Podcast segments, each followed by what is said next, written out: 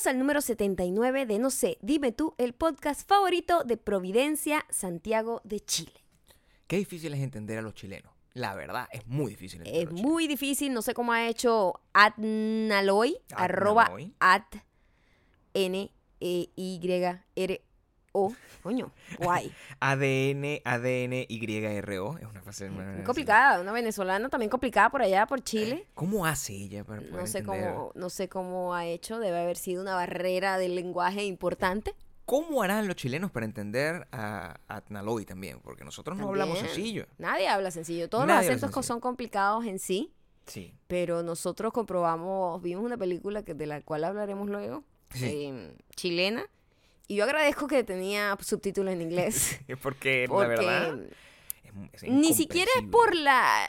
Por, Por el vocabulario, Por el vocabulario que es lógico que cada país tenga su misma... su- pues como... Sus códigos. sus códigos Sí. propios. Sí. Que sí, ya, que si pucha... eh, sí. Y que digan tanta me- mierda es me- sorprendente. nos Me encantó que dijeran tanto mierda porque yo, esa es mi palabra favorita, la digo 500 mil veces al, bonito, por minuto. Sí, Y, pero, pero la manera, el volumen y la rapidez, y yo, yo no entendía nada. No. Había un personaje específico que no le entendía absolutamente nada. Pero nos pone, lo que uno se pone a considerar es el, el- el caso contrario. Pues. O sea, ¿Qué es lo que ocurre? ¿Qué es lo que ocurre cuando nos escuchan a nosotros? ¿Qué, ¿Cuánto sufrimiento tienen los pobres gringos que están acostumbrados a escuchar a un tipo de español Exacto. y de repente llegamos nosotros a decir cualquier cantidad? O sea, imagínate un gringo tratando de aprender español escuchando este podcast. Sí. ¡Qué pesadilla! Yo tengo un amigo que él dice que sabe español. Sí. Me da mucha risa porque obviamente no sabe mucho. No sabe mucho. por pero él es profesor Sí. y le da clase, le daba clase a muchísimos chicos eh, mexicanos, a me- Mexican Americans, y había aprendido mucho español con ellos. Claro. Pero español de México. Pero eh, exacto, Sí. es muy distinto al español caribeño mío, Sí. que viene de allá del monte. Y muy distinto al sureño chileno. Entonces él decía, yo trato de escucharte a ti para aprender y como repasar mi español, pero no te entiendo nada. No entendemos, o sea que hay, que hay que darle un aplauso tanto a Adnaloy como a los chilenos que escuchan a Adnaloy y a nosotros por estar aquí a pesar de que estamos en el, el Verano. verano de la locura. Mira, no, no me juzguen, Verga, chavo, no sirve para nada. no me juzguen, no, me sirve juzguen. En el, el verano. En- estamos de la en- estamos- En el, el- estamos aquí am- as- en sobremarcha. Sobre, sí, estamos sea, recalentados. Recalentados, Recalentados, pasamos sobremarcha. una ola de calor. Sí, que en algunas partes de la ciudad, afortunadamente no donde nosotros vivimos, pero en las partes más calientes de la ciudad, sí, sí. sí. eh, llegaron como a 45 o algo así. Yo no sé cuántos grados era, pero sé que era como 127 en Fahrenheit. No, no, No es una locura. Una Ya, ya entraremos en detalles en eso. Por ahora, lo importante es que sepan que estamos de vuelta por una semana más y ya estamos en la recta final para arrancar el No sé, dime tour en Miami el 31 de agosto. Ya nos estamos poniendo en forma, ya estamos haciendo ejercicio con un poquito más de disciplina. eh, ya estamos preparando el show que van a tener cosas distintas a las que pudieron ver los que asistieron al show de México. Y lo único que falta es que los que todavía no han comprado su entrada lo hagan en no sé, dime tour miami.eventbrite.com. Ahora, ¿Ahora qué? ahora producción está, está llamando pues a los invitados para el resto de la gira. Dice Maya ahí. Sí, pero no sabía lo que decías ahí. Sí. Eh, vamos a tener en cada ciudad y queremos que también nos dejen en los comentarios los nombres de las personas que ustedes quisieran ver en cada ciudad. Por favor, porque nosotros tenemos una lista. Nosotros tenemos una lista. eh, si vas al show de Santiago, a quién te gustaría ver en Santiago. Si estás- vives en Buenos Aires, a quién te gustaría ver en Buenos Aires, en Barcelona y así, tal cual. Eh, nosotros tenemos una lista, estamos llamando a esa gente, pero quién sabe, a lo mejor ustedes tienen una gente que, que también es salmón y que debería estar ahí. Tengan mucho cuidado cuando coloquen ese nombre ahí, porque ese nombre habla, habla de ustedes, más de ustedes que de nosotros. Eso es cierto. Sí, tengan Los cuidado. vamos a juzgar. Tengan Siéntanse cuidado. juzgados. Si colocan un nombre ahí van a ser no solamente expuestos, sino desterrados, que es peor. Porque Sí. expuesto es como un echando vaina. Pero Ujú. desterrado es chimbo porque no puedes entrar más a la Exactamente. casa. Así O que ten cuidado. Ten cuidado. Escoge Cuida- bien. Escoge bien a la escoge gente que bien. a- Nosotros somos muy cuidadosos a la gente que dejamos entrar en nuestra casa y no es que vamos a dejar entrar a cualquier pelafustán que toque reggaetón. Eso no pasa. Ni tampoco a cualquier pelefustán que se ponga un paño en la cabeza. De eso no pasa. Te mato. Por favor. Te mato. Mira, este podcast en donde puedes seguir viviendo con alegría y sin vergüenza pública, lo puedes escuchar en... iTunes. ¿En dónde? iTunes. Está diciéndolo todo en chileno. iTunes. Ah, ok. Spotify, Am, eh, Audioboom. YouTube.com slash no sé dime tú. youtube.com mayocando pucha. Pero ¿por qué el insulto? Y youtube.com slash Gabriel Torreyes. Y leer nuestra, nuestra cartica los domingos eh, si estás suscrito en widowvillan.com. Las- La, la pasada, bueno, la gente al parecer lloró, me dijo. "Sí, Gabriel, he llorado. Yo no sé. La gente también llora por cualquier cosa, chico. Si se ríen con cualquier huevo que se pone una peluca, o sea, imagínate tú. Lo, lo- Peluca, ni siquiera, paño. El paño, ¿no? El Ujú. paño es importante.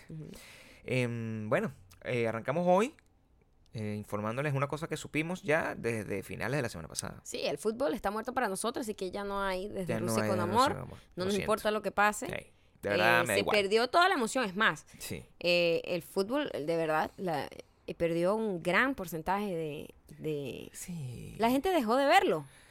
Está- ¿En serio? Claro, ¿a qui- quién le interesa ver la Eurocopa otra vez? O sea, sí, sí, y es como que, mm, no sé, muchas cosas quedaron como mal.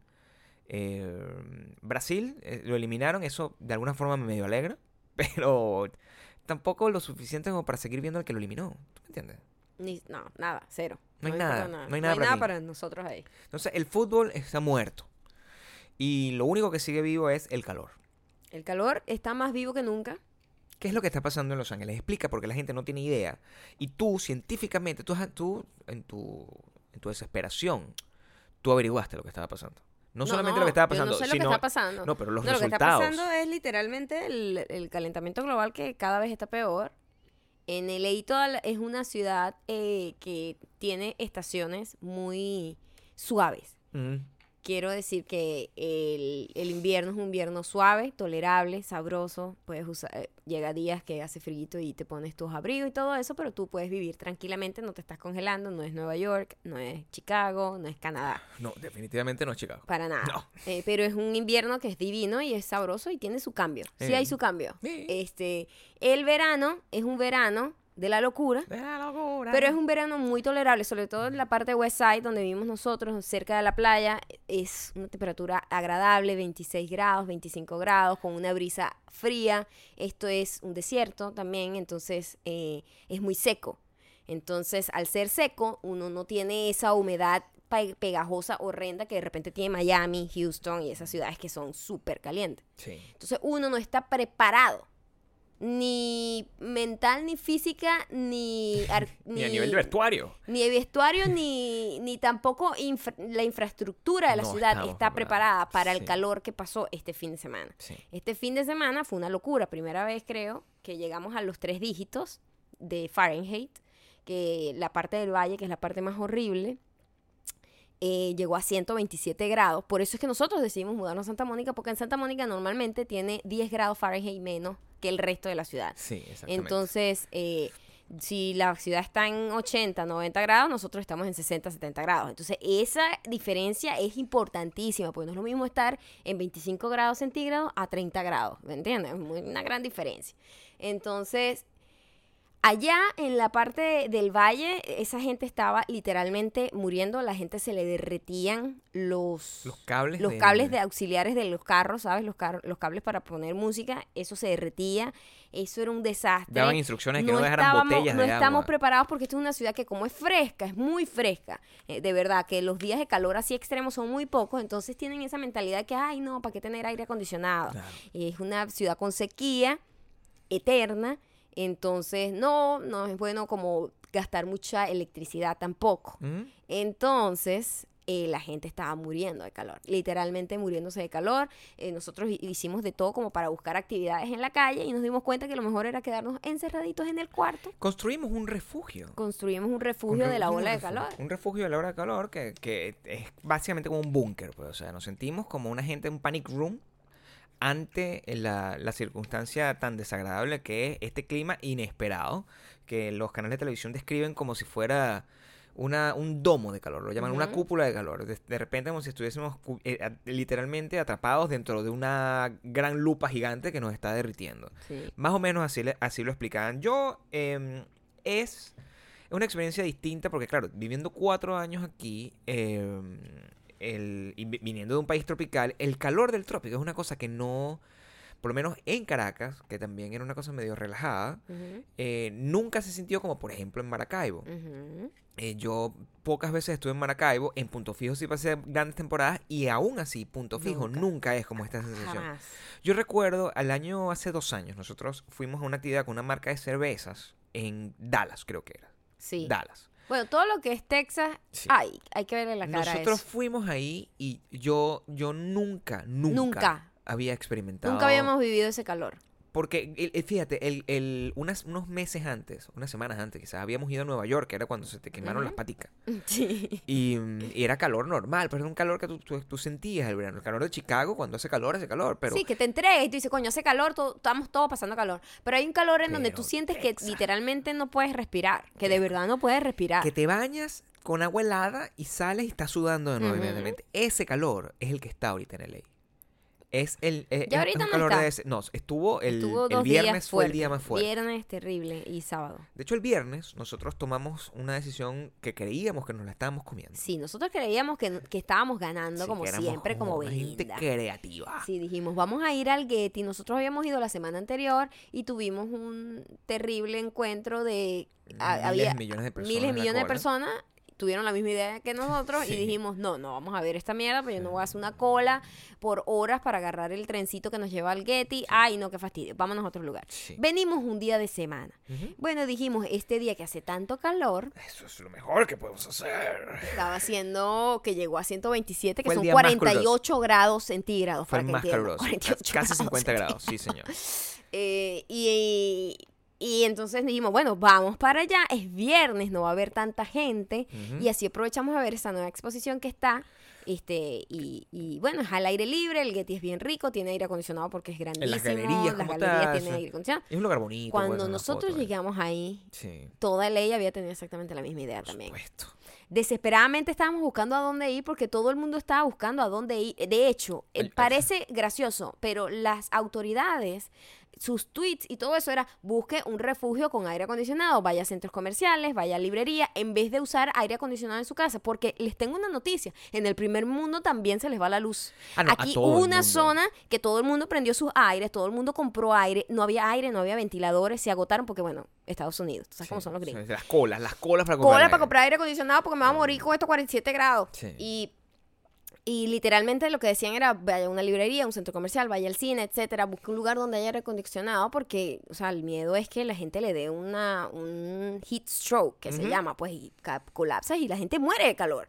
Y yo estaba tratando de entender cómo es eso de que la gente muere de calor y ¿Cómo uno se puede morir de Sí, calor? porque Porque yo he uno tenido siempre, calor, pero uno ¿cómo sie- uno se uno muere? siempre lee esas noticias, no, que una ola de calor mató a no sé cuántos viejitos y no sé cuántos niños y, y perros y tal. no sé Yo me- y yo sí. digo, wow, pero, o sea, ¿qué, tiene que, ¿qué es lo que pasa para que tú mueras de calor? Y pu- investigué. Ahí fue donde investigaste. Sí, para entender, porque hay dos tipos de...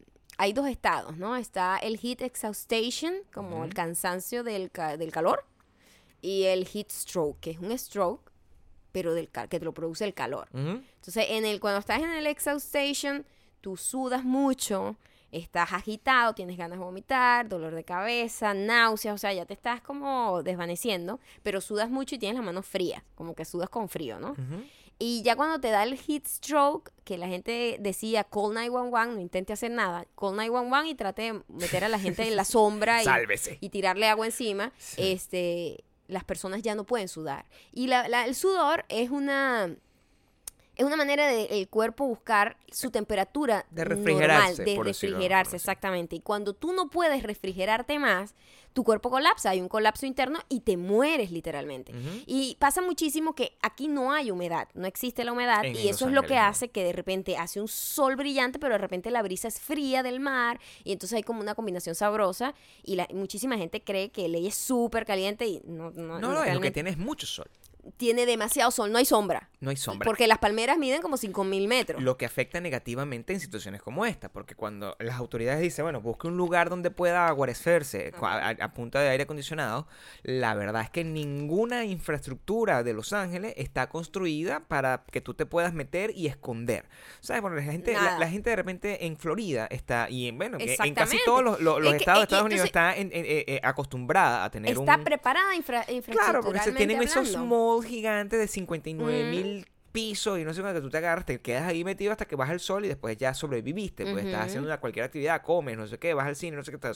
Pero aquí, la- No. la- la- los. Aquí no, porque No como, el, existe el como el modo como clima es tan rico, todo es abierto, Todo todo, es es, al aire abierto. libre, todo es Todo expuesto. es la playa, Entonces, todo es- coño, no hay una sombrita en ningún lado. Y todos son estas cuadras llaneras, las tiendas están, no están ubicadas como en un, en un escenario donde tú agarras, te acercas y caminas por ahí, estás todo ahí y después te montas en tu carro y te vas a otro lado, sino que son estas cuadras llaneras donde para una tienda para otra son cuatro cuadras. Ajá. Eso no tiene sentido. Entonces, el- el- el, eh, las opciones que nosotros teníamos era, bueno, eh, porque hay gente que se metía que si en un bar a beber, eso no, va- no nos va a pasar a nosotros. O sea, yo no me voy a meter. Primero, nunca me voy a emborrachar en mitad de una ola de calor. y hay gente que se va a la playa, que Sí. es una idea maravillosa. Si no- Pero, coño, si, si tú odias a la gente, como Sí, nosotros, sí, tú no quieres ir a la no- playa donde está todo el mundo. Y si hay gente que se mete como en unas piscinas públicas o piscinas de hotel, donde también puede ser una, una idea maravillosa si no tienes un problema de, de germofobia, donde tú agarras y tú sientas que toda esa gente que está ahí te Ay. está pegando un chancro blando. Entonces, tú tienes que tener muchas decisiones al respecto. Nuestra decisión más saludable fue ir al cine. fue ir al cine. Dijimos, bueno, nos metemos en un cine. Ah, otra cosa, los cines aquí también, nuestros cines favoritos, están en Promenade. Que son calles como bulevares cerrados para la gente. Entonces, estamos que en están verano. Expuestos. Nada más encontrar estacionamiento para llegar a esos cines es imposible. Entonces dijimos, bueno, tenemos que ir a nuestro cine de viejito, que es un cine que está en un centro comercial viejo que van a demoler, por cierto. Está muriendo. Está ya. muriendo, Sí. porque ya eso pasó de moda ese centro Un comercial. centro comercial que salía en Clueless. Imagínate Eh, tú sí, lo viejo que es ese sí. centro comercial. Entonces, ese centro comercial es cerrado. Entonces, tú te metes en un estacionamiento, sales normal, como ese centro comercial que la gente que vive en ciudades de súper extremo calor sabe cómo es, que es un refugio del calor, prácticamente. Y nosotros hicimos ese, nues- nuestro, nuestra evaluación y dije, mira, podemos ir a este centro comercial, el centro comercial no tiene cine, el, el, el- el estacionamiento cuesta tanto, yo creo que este no es el más factible. Tenemos, está el centro comercial que nos gusta, que queda cerca de la casa, entonces no nos, no nos alejamos mucho y no sé qué, el, pero está en el promenade, est- estacionar es una pesadilla, está la playa al lado, la gente deja el carro ahí para todo el día. Es, es el día más caliente del, del año y, y- y- y el gentío. ay, Este centro comercial tiene una maravilla, que es que las primeras tres horas del centro comercial son gratis, del y eso aquí se agradece, porque aquí los estacionamientos son, Te quitan un ojo de la cara. carísimos. Se quitan un ojo de la cara. Llegamos y lo que estaba era lleno precisamente de nuestra gente favorita, gente de mi edad. Gente montando en los 60, 70 La gente años. evitando un heat stroke. La Esa gente gente que está ahí, mira, yo hoy no muero. Esa es la gente con la que nosotros nos encontramos y claro, nos metimos a ver cualquier película porque también como te, tenemos estos, estos martes de, de la cita de los 5 dólares, entonces uno ya hemos visto bastante películas. Muchas, pues. por lo menos las que están como más eh, populares. Pero lo bueno de este cine es que siempre tienen unas películas raras. Es como un Sí. cine medio indie. Es un cine medio independiente, exactamente. Ajá. Un cine como de arte, como de arte y ensayo, que se dice. Y, ahí nos encontramos con este que esta película no la vamos a poner en las recomendaciones porque es parte de la narrativa De lo que vamos a hablar. de, y de lo que está de lo que ha estado pasando literalmente de, nuestra historia de fin de semana entonces en- no está en las recomendaciones está en esta parte de la historia nosotros pasamos y nos encontramos con una valla ah, que nos llamó muchísimo la atención Sí, me encantaba porque eran como tres caras de tres personas que lucen exactamente igual. O sea, todavía no sabemos nada, ¿verdad? Están tres caras de tres personas exactamente igual y mm, puros quotes así de revistas como que increíble, la, la realidad siempre es más, más loca que la, que la ficción, eh, te dejará con la boca abierta, etcétera. Un montón de, de reviews así como súper, súper buenos y decía como que tres, eh, tres, extra- tres extraños idénticos. ¿no? Cuando yo veo el cartel, yo me imaginé la historia de tres doppelgangers. Porque eso pasa muchísimo. Hay Sí. gente que es idéntica sin ser absolutamente familia ni nada. Para muestra un botón, Gabriel tiene un doppelganger en México sí que nos mandaron una vez una foto que y nos que nos dejó en volvieron a mandar otra igualita hace hace poco No sabemos si sea la misma A persona no sé este se que veía está por po- ahí tratando de robar tu identidad, se veía Gabriel. más atractivo quizás se veía más atractivo No creo, Gabriel. No lo creo. Eh, pero, y eso fue lo que pensamos y dijimos sin pensarlo dos veces, porque tampoco, ¿sabes? Era, nosotros estamos ahí por el aire acondicionado y el verdad. refresco y, y el meternos hielo. en cualquier lado a ver un, un tobo de, Tobo de refresco. Y estar ahí pues simplemente tratando de sobrevivir y que bajara un poco la luz Sí, O sea, eso. entonces, mm, sin pensarlo dos veces, de hecho ya había comenzado. y no sabíamos que o sea imaginamos que era una película basada en una historia de la vida real eso es lo que pensamos Exactamente, yo pensaba que era una película basada en una historia de la vida real, porque decía, una historia de la vida real, Ujú. Tres extraños idénticos. Y Y, yo dije, wow, es una película basada en una historia de la vida real. Seguramente Cool. sobre Doppelganger. O sea, toda la película se que se veía armó. súper interesantísimo. Sí, entramos. Entramos a la cosa y nos dimos cuenta que era un documental. Sí. Y es muy raro ver un documental en cine. Eh, sí. Eh, la- vamos a hablar de la experiencia de ver un documental en cine. Bueno. Primero, eh, es ver un programa de televisión en cine con un gentío al lado desconocido, con los que no puedes comentar. Porque un documental te da la apertura a comentar. Eh, te da Un como poco. esa. sí. No es lo mismo que una película, que tienes que seguir un hilo, una cosa. Un documental es un poquito más relax. Uno siente que no, que no existe ese, ese, esa necesidad de respeto con el, el- el- el spoiler hacia, hacia lo, lo que está pasando. Si tú más bien tú invita a la conversación. Totalmente, Sí. ¿verdad? Eh, de hecho, Gabriel me, me di cuenta que eh, ya siguiendo un poco con su línea chuchumetística, chuchumequística, chuchumequística, Chuchumequística. chuchumeco, eh, Gabriel ahora agarró la maña de ¿De que cuando ve algo que le sorprende, y sobre todo en este documental que es súper shocking, Ujú. eh, cada vez que se sorprende de algo hace, ¿Mm? ¿Ah? ¿Mm? El propio viejo. Y yo, Gabriel, ¿te puedes callar la boca? No estamos en la sala de la casa. Pero es que te estoy diciendo que los documentales tienen esa... Porque no era yo solo. Eso es lo importante que tomemos en Eras consideración que tú no era yo. y los señores, pero puros viejos. Pero bueno, estábamos en un cine de señores. Eso, es exactamente la La única persona joven estaba fucking sentada al lado de nosotros y me hacía sentir incómoda porque yo quería comerme mis cosas, mi- mi- mi- mis palomitas de maíz, mis problema- refrescos. Y yo estaba haciendo ruido y era un fucking programa de televisión sin música. Entonces yo... Problema de la juventud. Problema de ver un documental en el cine. Pero tú sabes que, curiosamente, los, los documentales, y eso es un, un- tema importante como un buen, un buen inciso antes de, de continuar con el tema del documental, los documentales están teniendo uno de los mejores años de su vida en la box office, en el mundo entero. Porque curiosamente en esta misma época, los, como lo, están metidos en el top 10 de las películas eh, más vistas Eh, en un verano. Imagínate lo complicado que es tener Es que es el un verano top document- de, la locura. Un- un- un- eh, en Top Office tienen una película sobre eh, un señor que era como un tipo que tenía un programa matutino de los domingos que se llama Quiere ser mi, mi vecino. Se llama. Es Quiero ser mi vecino. el documental nuevo Sí, de Whitney. La maldita mujer debe tener ese, Más o menos. ese documental. El documental nuevo de Whitney. También, Top Office. Es otro. Pensábamos que era el mismo que habíamos que es visto, otro pero es documental. Este documental también está en, el top, eh, eh, en la- las películas más vistas.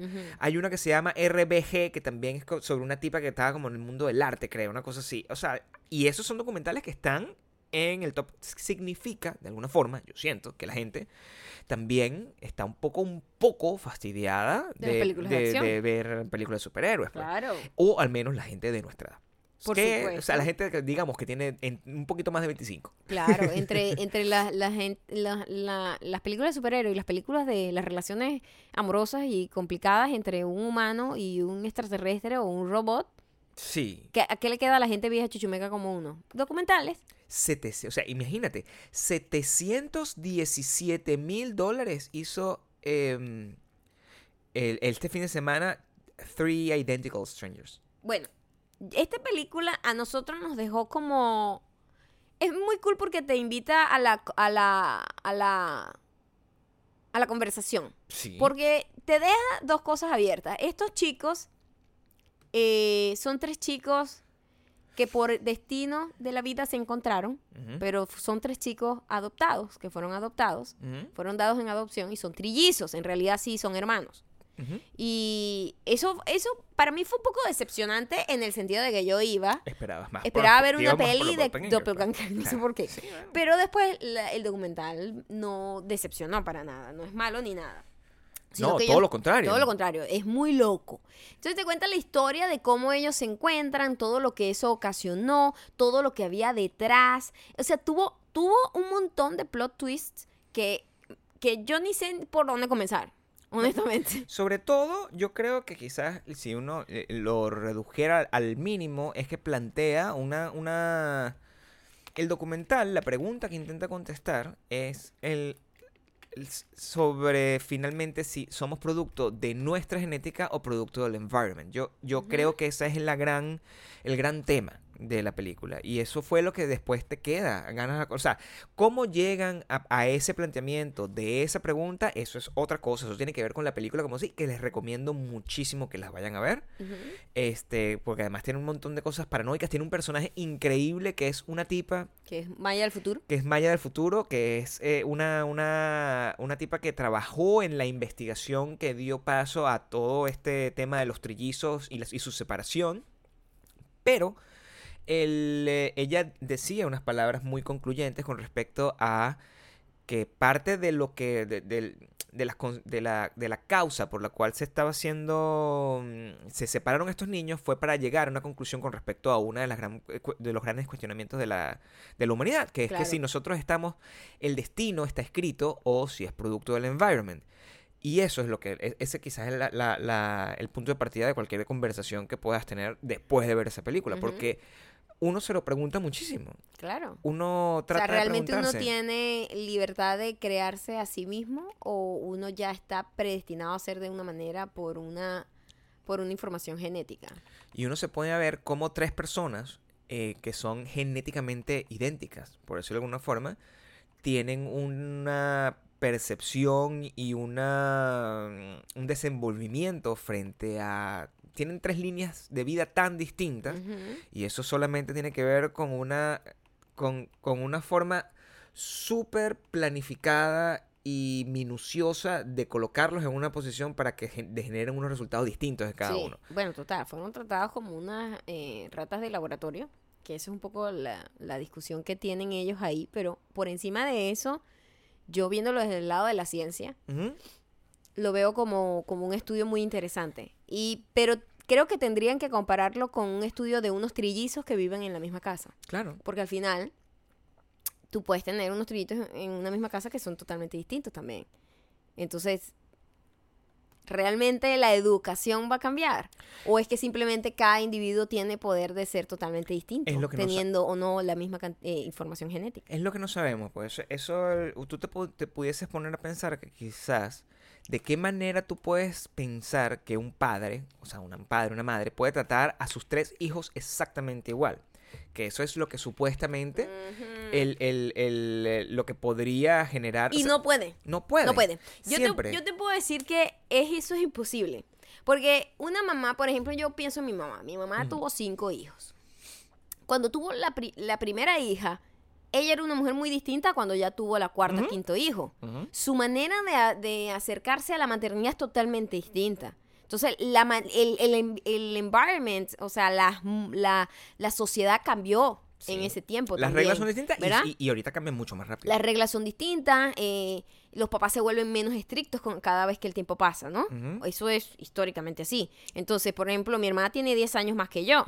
Entonces, esa diferencia, esa brecha generacional de 10 años, la manera en que mi mamá crió a mi hermana y me crió a mí es totalmente distinta. Sí, porque hay una Por- brecha totalmente generacional de 10 distinta. años. Entonces, sí, mi relación es distinta. E incluso la manera como tu mamá este, puede haber criado a, a ti y a tu hermano menor, que la diferencia es menor, es como que también es distinta. Es totalmente distinta. son, Porque eran situaciones de vida también distintas. So- o sea, empezando porque mis papás se separaron ya cuando mi hermano menor estaba chiquito. Es decir, que mi hermana mayor se formó completa ya adulta en matrimonio. Eso cambia totalmente todo. Y piénsalo de una manera incluso más exagerada, porque está el, el- el- caso tuyo donde, bueno, son simplemente hermanos que no son mellizos, de alguna forma. Pero imagínate hermanos mellizos, tú tampoco puedes esperar, uno, se po- podría, o sea, imagínate una mamá que sea tan robótica que pudiese agarrar y establecer exactamente la misma cantidad de estímulos al mismo tiempo a los tres niños en la misma circunstancia. No Imposible. pasa. O sea, porque siempre uno, eh, eh, eh, yo me imagino, o sea, todo esto para mí es misteriosísimo. ¿Por qué? Porque yo soy hijo único. Lo que me convierte en el centro del universo es la manera como fui criado yo.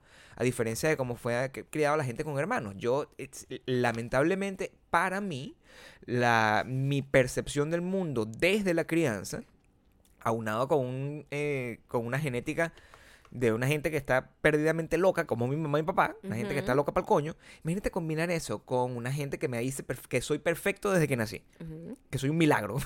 Cualquier bueno, cosa es que pueden decir. totalmente, imagínate, el, el- es que eres el resultado de- Soy el literalmente resultado de, de ambas eso. cosas. De ambas cosas. De ambas cosas. De ambas cosas. Y, y nos pusimos a pensar en la cantidad de cosas que uno deja unseen. Y de ahí el título de lo, lo invisible, que estaba. De ahí fue que me robé el título de lo, invisible que mandamos en la carta de este fin de semana, que era.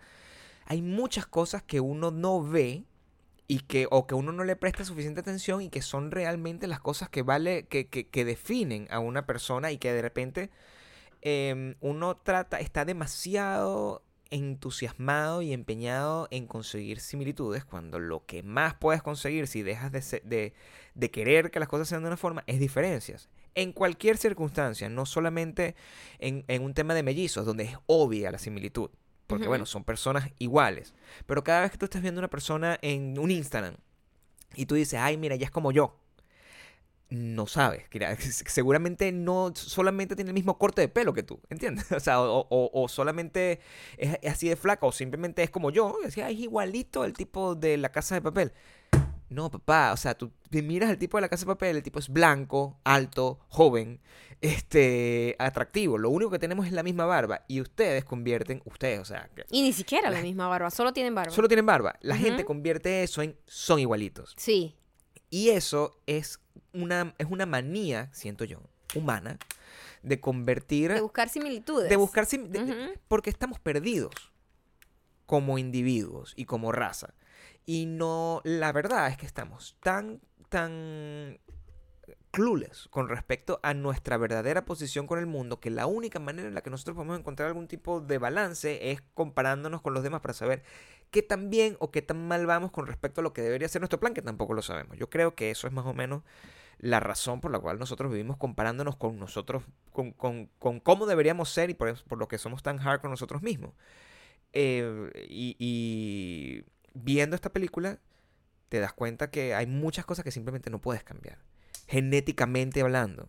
La razón por la que Maya tiene este... es- tu lenguaje Violento. violento Mi lenguaje corporal violento. lenguaje corporal es violento. genético. es genético. Y yo he luchado con eso toda mi vida y no puedo. No puedes contra la genética. No puede. No puedes. Este, hablaban también de la predisposición a, a, a tu vocación, De cómo eso viene predeterminado genéticamente. Hay que cosas es cierto. y es totalmente cierto. Entonces, eh, hay cosas que, que, que tú tienes una, una mm, atracción por hacer, sea arte, sea medicina, sea, no sé, lo que sea.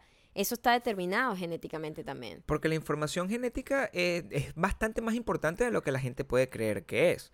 En el caso de estos niños, cuando se encontraron, eh, el- era, le llamaba muchísimo la atención a la gente que, por ejemplo, los tres habían en algún momento eh, participado en las luchas. en Habían lucha. hecho wrestling en, en el, en- cuando estaban en el high school.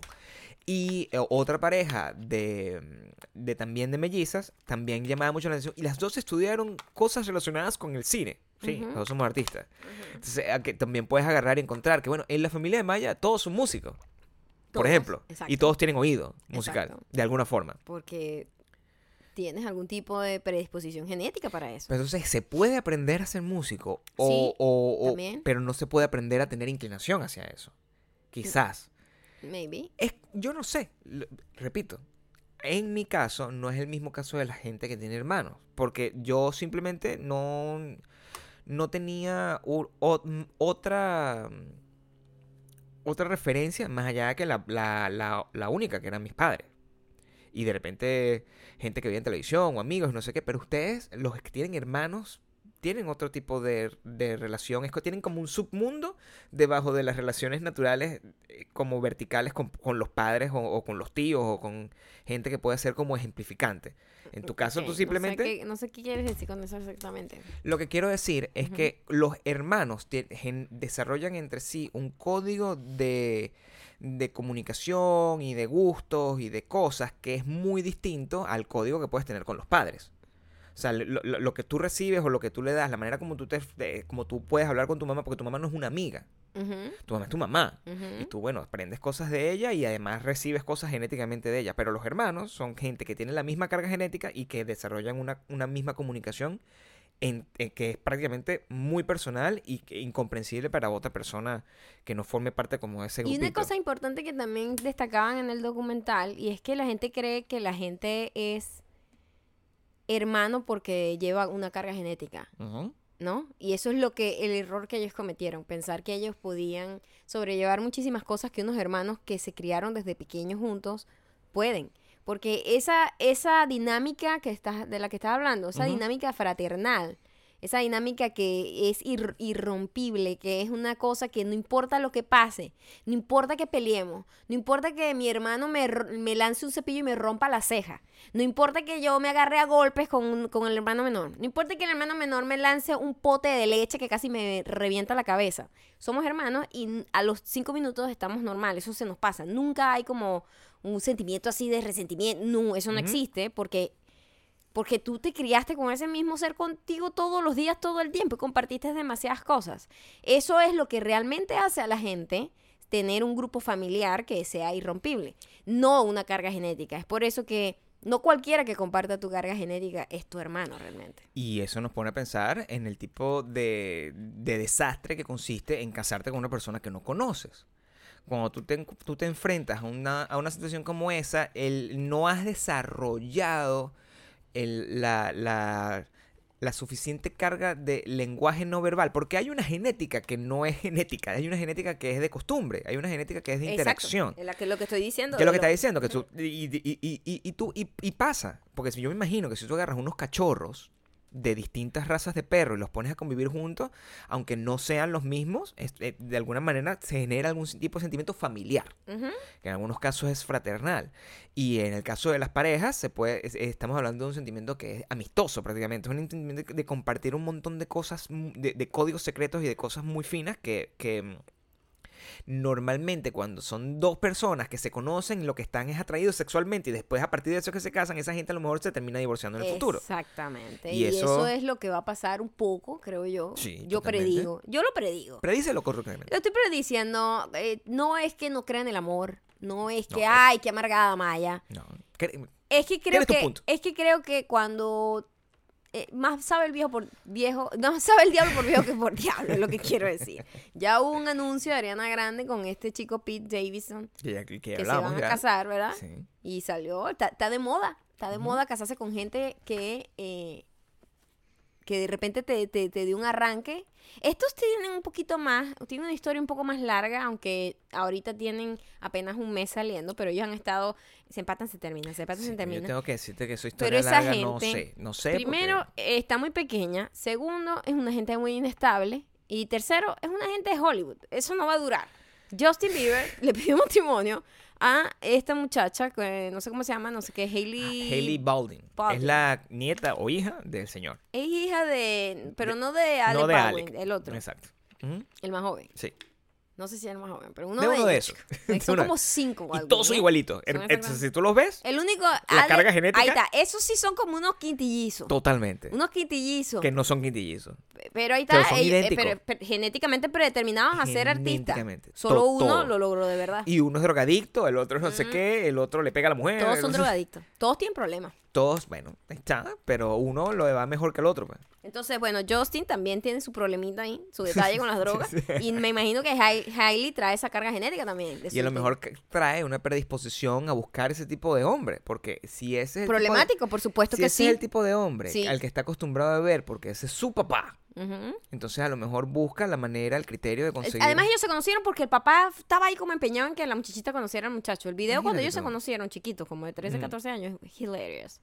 Está, wow, marico, yo soy tu fan y traje a mi hija y vaina", y la hija así que, "Ujú, que la diga este. Y ahorita se va a casar con él. Uno, Muy eh, loco eso. La gran pregunta de todo esto es, está en el destino. Y eso, es, eso me pone a mí a ver el, el, el gran scam que es el destino y la gente que cree el destino de esa forma y, y, y que piensa que el destino, de- que de alguna forma es, una, es, es la manera no científica de referirse a los genes, es la predisposición que tú tienes a hacer cosas en tu vida.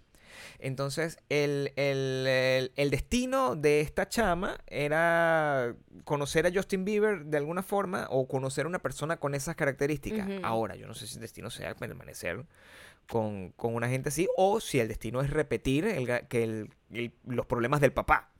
Porque e- e- eso es lo que uno no, no... Es muy difícil de entender. El, eh, a dónde van los, los tiros cuando tú te casas, cu- cuando tu atracción es genética y no pensada. Es lo que te quiero decir. Ella, esta jeva está predisp- predispuesta, así como hay gente que está predispuesta al alcohol. A estar atraída por este tipo de, de, de, de, de No, y ambos están predispuestos a hacer desastres, porque eh, Justin ha estado como un volantín sin rabo, como dicen, o sea, que ando vuelto loco para acá, tal, eh, volvió con la con Selena, después no, después terminó, volvió y de, o sea, estás en ese tirejala y de repente un mes después le pides matrimonio a otra chama, es como eso no va a funcionar. Igual con Pete y la otra chamita, Ariana, tenía un novio y la otra tenía, y él tenía una novia por dos años, se amaban, locura, pasión, no, eres lo mejor del mundo. Dos meses, un mes después, tres semanas después, se va a casar con otra. O sea, eso tiene el fracaso de retratado en la cara. ¿Qué pensará esa gente? ¿Esa gente pensará que puede aprender a querer a esta persona o esa gente, esa gente cree genuinamente que sí quiere a esta persona? Hay dos cosas bien locas con el rollo del amor y tal. Porque también hay gente que se conoce toda la vida, se casa y tampoco funciona. ¿verdad? Claro. Eso es como impredecible el tiempo de cada relación. Hay relaciones que el hecho de que de repente terminen no quiere decir que no funcionaron en un tiempo, tuvieron un tiempo, tuvieron una vida. Sí. eh, útil, por decirlo de alguna manera. Unas son más largas, otras son más cortas, otras son para siempre, otras no son para ni para una, ni para un mes. Nada. Entonces yo creo que esta gente simplemente dice, estoy increíblemente enamorado, voy con todo, pero realmente no están viendo más allá de, de- de su realidad.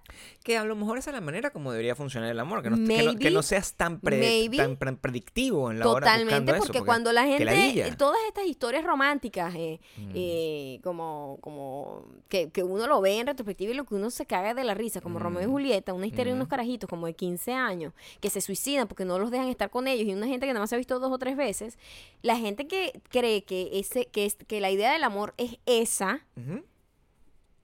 Va a estar muy decepcionado en la vida real, es lo que te quiero decir.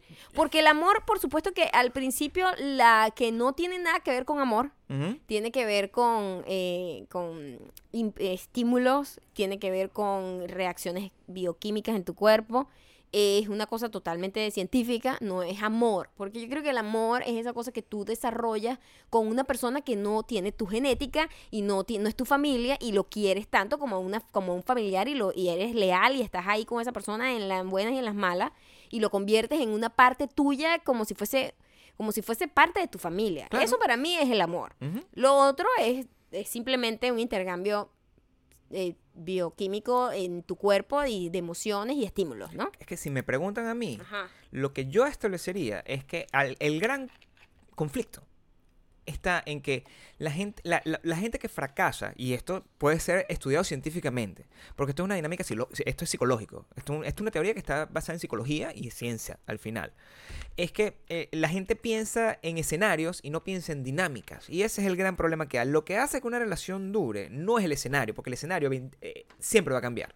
A menos que tú seas una persona que pretendas toda tu vida vivir en la misma casa, en las mismas condiciones, en la misma edad, sin Con que las se- mismas aspiraciones. con las mismas bolas en, el mismo, en, el mismo- en la misma posición, con todo, ¿entiendes? Con que las, las mismas tetas estén en el mismo sitio, con la misma cara, sin ningún tipo de arrugas. E- Ujú. Eso es una, eso es una condición que es imposible. Eso es un, un- un- un- acto negado. Claro, porque Por todo eso- está en movimiento. Por eso tú no puedes plantearte la vida en función a escenarios. Tú puedes plantearte la vida en función a dinámicas, porque las dinámicas se mantienen a pesar de que todo lo demás cambie. Y las dinámicas avanzan, evolucionan y se adaptan a los y se adaptan. Entonces, cuando tú tienes un- una cosa que funciona más bien como un equipo, ese equipo funciona y se adapta y se mueve, no importa dónde se vaya. Entonces, de repente, por eso tú ves que hay parejas que funcionan bastante bien cuando tienen un montón de plata, y funcionan bastante bien cuando están pelando bolas, y funcionan bastante bien cuando viven en China, y funcionan bastante bien cuando están en su casa, en el pueblo, y cuando están en una mansión, si lo logran al final, porque la dinámica sigue siendo la misma. Una es una gente o unas relaciones que se mantienen true to themselves. Yo creo que los famosos y la gente, no, no tanto los famosos, la gente que se entrega de este tipo de formas como idealistas, es una gente que está meando fuera del perol, porque su idealización no es tener una persona con la que puedas jugar, tener este ping-pong eterno, que nunca va a cambiar y que siempre va a ser entretenido, e excitante e interesante, sino que quieren no eso, sino la casa, el perro, no sé qué, y ese es el dibujo, ese es no sé qué, y eso nadie lo puede predecir. Eso es, yo, yo creo que es la misma relación que existe entre la, la predisposición genética a las cosas y las lo, lo que realmente ocurre de- dependiendo del environment y cómo te cambian las cosas. Y es eso la conclusión final de la película, que era el juego que hay donde uno es producto de ambas cosas.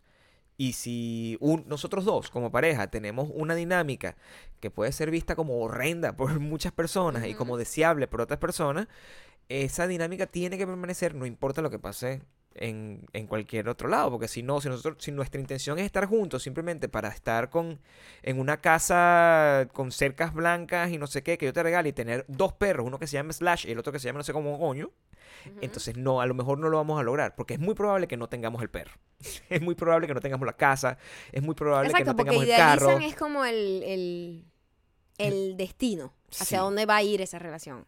Y eso nos puede llevar a la recomendación. La ¿Qué? recomendación es una anti-recomendación. Es una super anti-recomendación. La no no, veas, recomendación. Recomiendo no la veas. no la veas Recomiendo nunca. que no la veas. No pierdas tu tiempo. Mira, nosotros, eh, sabes que estamos en una onda de ver películas extrañas. Como vieron, vieron vimos un documental en el cine. Y estamos viendo películas de, no tradicionales, ¿no? Dentro de la, en la cita de los 5 dólares vemos películas tradicionales y en la, en la casa vemos cosas raras de Netflix, Sí. españolas y no sé qué, y, Y, chilenas. y chilenas con subtítulos en inglés. Eh, la chilena la vamos a comentar, de hecho, después. Porque tú vamos a dejar dedicar toda esta semana porque quiero salir de este dolor Este dolor hay que sacarlo. de una sola vez. Ya que estamos hablando de una relación que va totalmente a fracasar, esta película totalmente fracasó en nuestro corazón. Sí. Es una película española que Sí. además yo había visto mucha pretensión y mucha gente compartiendo la escena principal de esta película en Facebook. Había visto ya yo esa escena Mm. y cuando comenzó la película di, en cuanto comenzó la película y comenzó esa escena que ya yo había visto en Facebook, Yo no sabía nada porque no veo Facebook, acuérdense yo dije, esto va a ser una mierda. Porque ya yo había vi- visto esa primera escena y no hay manera de levantarse de esa primera escena. Mi preocupación era, porque claro, ustedes saben que yo tengo predisposición genética a no rendirme y a comprometer. Es verdad. es cierto. Es verdad, en cambio yo tengo la, la predisposición genética a De, rendirme. de- de tirar la toalla inmediatamente. Totalmente, sí, es Entonces, yo verdad. tengo predisposición genética a no, a, a ver hasta dónde nos lleva ese desastre. Ujú. Y eh, Maya me había dicho, Ay, esto es una... es-". Yo, yo creo que había esta escena, esta es una escena así de una gente así que, que tiene una conversación intensa y que la gente dice que así debería ser el amor. Y yo lo veo y yo digo, mm, eh, ¿qué es esta ridiculez que estoy viendo? ¿Por qué? Pasan muchas... Mira, yo tengo una desgracia y Maya también la tiene. Nosotros, lamentablemente, hacemos cosas creativas. Entonces, cada vez que nosotros vemos algo, nos cuesta muchísimo. Y todas las personas que eh, han estudiado cine, periodismo, eh, poesía, arte, saben lo que es este. Esto es, un- esto es una carga. Esto es Una una, carga. maldición. Esto es una maldición que uno Una lleva en su cuerpo. Sí. Porque, y por eso a mí me gusta ver películas que son completamente. eh, o sea, Predecibles. De, o sea, de Adam Sandler. Exacto. Me gusta ver películas de Adam Sandler Sencilla. porque yo sé que no voy a encontrar el arte ahí, sino no el estoy, entretenimiento. yo no estoy esperando nada de eso. No, y, me- y probablemente salga bien Mejor, parado y mejor, contento. o sea, salga ay, con una cosa gratamente sorprendido. Que se. Exactamente. Yo vi esta película y desde el principio yo lo que vi es un huevón, que fue el carajo que escribió e hizo esta película, que es la persona más pretenciosa que yo me he encontrado en el alma, o sea, en, en el, en el mundo entero. Es una persona que decidió agarrar todos los clichés de las películas románticas sin, sin jugar con eso. Sin jugar con la, la- la- la vul- vulnerabilidad de hacer eso para burlarse de un género y simplemente se puso a escribir unos diálogos que son inmamables Inmamable. porque Y son de laboratorio. Lo más triste es que los diálogos están hechos con una pretensión a ser intelectual, con una pretensión a ser profundo. Y qué triste es ver cuando algo pretende ser profundo y no lo es. Es literalmente como ver un post de una tipa con el culo afuera y un post así diciendo Dios es le- me lleva del camino, voy de la mano. Es literalmente esa combinación que no que no es congruente, pues. O una tipa diciendo, yo eh, me encanta leer todos los libros que me gusta leer, lista un montón de libros de Pablo Coelho y todo está escrito con errores ortográficos. Eso también es un hecho y es una cosa que pasa con mucha, Pasa con constantemente. mucha eh, frecuencia. En este caso, la, creo que mi mayor decepción, y el nombre de la película lo vamos a decir eh, al final, eh, mi mayor decepción creo que tiene que ver con la respuesta positiva por parte de la audiencia. ¿En serio? Claro, porque cuando tú te metes a ver lo que piensa Rotten Tomatoes al respecto, y Rotten Tomatoes le da 20% en cuanto a la crítica, diciendo exactamente las mismas cosas que estamos diciendo diciendo nosotros, nosotros. y la audiencia le da 76% porque Oh me, my God. porque me pone a pensar- 76. Wow, la gente sí es me pone a pensar que la gente está desesperada por encontrarse este tipo de idealizaciones que son pura mierda, porque es, Pura mierda. es una historia aburridísima. Mira, Mala, mala, a mala, me, mala. a mí me encantan las películas de, de donde hay mucho diálogo. Hay unas películas que son maravillosas. Mira, por ejemplo, Annie Hall, que es una de nuestras películas favoritas de esta familia. Es una película que tiene diálogos por delante y por detrás y cada una, cada diálogo es clever y cada diálogo es interesante, cada diálogo es cool. Pero esto, todos los diálogos eran simplemente babosos. Babosos. Babosos, es Que la clave. te- Baboso, es lo que que ni era. siquiera puedo remediar. No, es imposible. Es imposible Es imposible. Entonces metían- semejante babosada. Metían un montón así como a, a- a Truman Capote. Es literalmente, mira, mira, ustedes son mujeres. Las que, me- la- el- por lo menos el 85% de las personas que escuchan esto son mujeres. Y ustedes saben que hay dos tipos de ustedes. Hay unas que son unas mujeres muy inteligentes, muy de pinga, que en cuanto si, si un carajo se sienta a hablar con ustedes y empieza a hablar de, de que sí, no, a mí me gusta Truman Capote y me gusta Bukowski, y les lanza todo ese montón de vainas de lugares comunes que son por todos los escritores que salen en las listas de Google y no que realmente se los leyó. Exacto. Ustedes saben que ese tipo es un intenso. Es un mal intenso, que es el peor que intenso, porque es una persona que cree ser intensa pero no lo es. Y ustedes le huyen a ese, a ese tipo, las que son inteligentes de ustedes. Pero si ustedes son de las otras, que simplemente su vida consiste en, que, e, en escuchar el, el color esperanza del muchacho este, que era argentino. Y eh, eh, escuchar este reggaetón que no llega a ser reggaetón porque tiene como una guitarra como chan, chan, chan, chan, una cosa así, que es como un reggaetón latino. O sea, pero no urbano, sino como... Como, Como de tía. es como de tía, reggaetón un reggaetón tía. como de tía. Sí. Y que les, que son esas personas, ustedes son esas personas que les preguntan, oye, ¿qué tipo de música a ti te gusta? A mí me gusta de todo. De todo, de todo. Yo bailo de todo. A mí me gusta, yo escucho lo que sea. Ese tipo de gente, yo si tú eres miedo. ese tipo de gente, esta película es la relación que tú aspiras tener en tu vida. ¿Crees que es la relación ideal? Tú crees que es la relación que tú quieres tener. Ahora, yo te deseo con todo el corazón que tengo que tú te metas en una relación así para que tú veas cómo este tipo no solamente te coge, sino que te monta cachos hasta el cansancio y después te deja tirada y te convierte en una cínica, que es lo que necesita hacer en su vida para sobrevivir. Porque si sigue siendo esta es que persona ni siquiera, idealista, ni siquiera lo veo así, sino lo veo como que es una gente estupidísima. O sea, ni siquiera me importa si le va a meter cachos, si el tipo es un buen hombre o no. Es como, yo no podría hablar con un idiota que se le está dando de inteligente constantemente y que todo es una verga que pareces... Ay, es que los diálogos. mira, lo que pasa es que es Todavía es- estoy tratando de recuperarme de los es una diálogos. película de laboratorio. eh, es una película de laboratorio porque em, utiliza un, un arquetipo de, de un tipo de cine que se llama The Manic Pixie Dream Girl, que es básicamente un dispositivo narrativo que es creado para meterlo en una historia donde el protagonista de esa historia, que es un hombre medio huevón que no se ha encontrado, Exacto, exacto. no, no ha resuelto como las cosas de en- su Entre vida. comillas, perdedor, pues. Ajá, que no no, es es- el típico que no es el añora- galán no es un galán Sí. añorado por muchas. Sí. Exacto. Sí, eh, Pero y- él se encuentra la más complicada. Y él está en una la situación, chica se encuentra una chica complicada que además le pone la vida cabeza, o sea, bo- boca, boca, boca arriba y lo confunde todo y le, y le, le hace aprender a... para arriba, creo que. No sé lo que quiere decir. Boca para arriba, pata para arriba. Le pone a... Le hace valorar las cosas importantes de la vida. Normalmente le hace, le genera un gran cambio. Es un dispositivo, es una, es una gente sin personalidad. Es un dispositivo para que la otra persona crezca y se, impre- se madure, deje de ser un niño y se convierte en hombre. Eso es básicamente la estructura de este personaje. Lo repito, para las que me, plan- me, me preguntan, se llama el Manic Pixie Dream Girl. Existe una versión eh, masculina de esto. Y ustedes les voy a decir exactamente cuáles son estas mujeres en todas las películas. 500 Sí. días de Summer. Esa. Summer. Summer. Ella es una. Ella es una. Eh, Scott Pilgrim. La chica. Ramona Flowers. Esa, ajá. Eh, Elizabeth Town, el personaje de Kristen Dunst, que salva a Orlando Bloom después de que tuvo un fracaso con el peo de los zapatos. Sí. Em, eh, y y, y si quieren ver una versión femenina, de, eh, o sea, masculina de esto, la, la culpa de nuestras estrellas, el muchacho. Este muchacho que es, o sea, un muchacho así no existe. Todos ustedes fantasean con que ese muchacho existe, un muchacho intenso que fuma un cigarro pero no se lo fuma porque es, es simplemente Solo un acto. idea, es, un- es- es- es como la idea de, de fumar. Eso, eso ha sido utilizado por gente como yo a lo largo de toda su historia para seducir. Cuando yo maduré, me conseguí a Maya y dejé de hacer esa estupidez. Pero antes de eso, esa es la manera como uno tenía eh, sexo.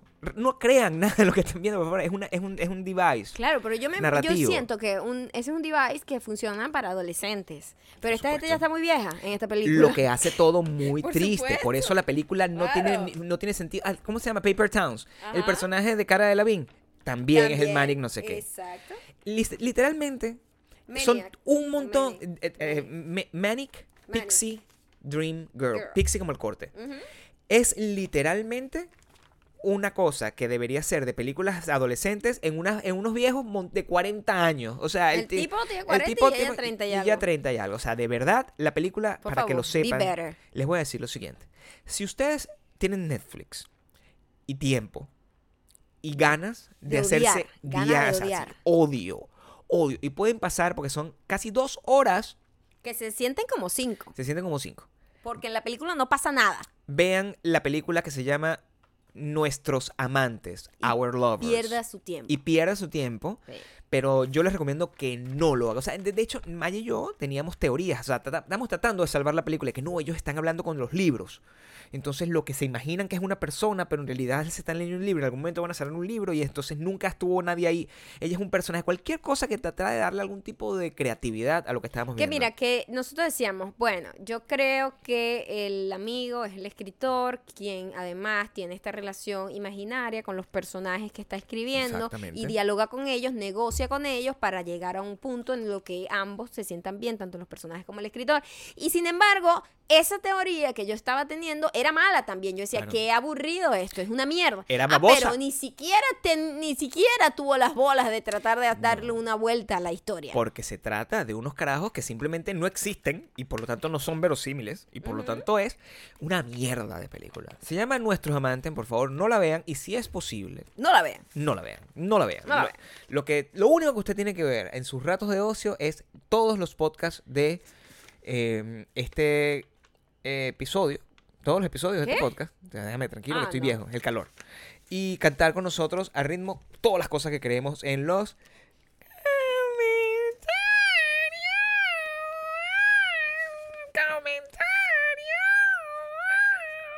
Que ya, pues. Voy a buscar la guitarra, estoy dando chance para que hable, pero Dios mío, me- casi me revientas los oídos, Gabriel. Esa es mi manera de cantar. No, pero ¿cómo hago? Me- no sé si me perdí, perdí el audio, perdí, perdí la capacidad auditiva. Yo perdí el corazón cuando me... eh, Cuando vimos esa película, nuestro amante. cuando el calor... Dios mío, El calor aquí. está mal. Basta, mira, yo tengo aquí tres comentarios, pero yo no creo que Vamos a hacer pasemos- solo uno, No creo que pasemos porque hace mucho calor. Mucho calor. Entonces- y ya es tarde. Y ya es tarde. ¿Ok? Entonces, eh, sea, me- sea mejor a la hora de escribir su comentario. Escoge de los tres cuál quieres, por favor. Maya o Cando. Eh, porque ya tengo mucho calor.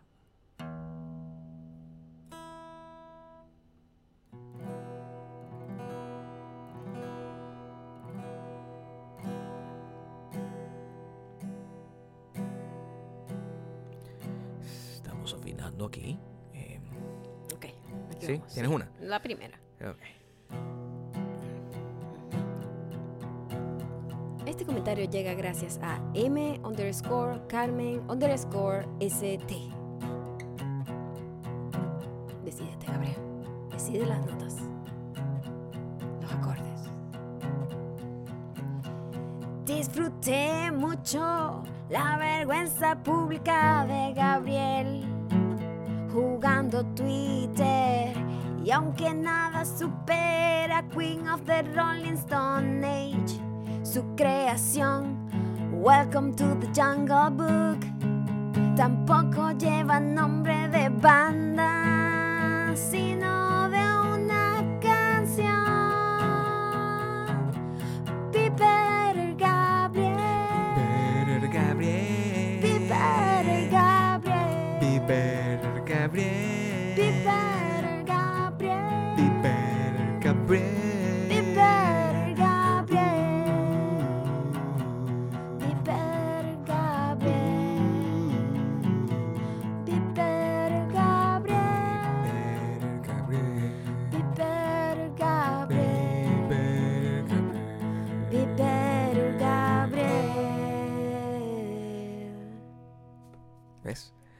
ser corto, rápido, sencillo. Estamos Sudando. sudando. So, muchísimas gracias por haber llegado hasta acá. Ya saben que pueden seguirnos en arroba mayocando arroba Gabriel Torreyes en Instagram, dejarnos todos sus comentarios, eh, qué piensan ustedes, si nosotros estamos determinados, nuestro destino está determinado por nuestra genética o por cómo nos crían y el ambiente el que tenemos. Vergüenza pública. Be better, Gabriel. Y si usted vio esta película, Nuestros Amantes, y cree que se la está comiendo, y la recomienda por ahí, y cree que es una buena película, está desterrado. Jamás entrarás a Bakú. Porque aquí, aquí no hay democracia. No, no, no, no, no. Eso es para débiles.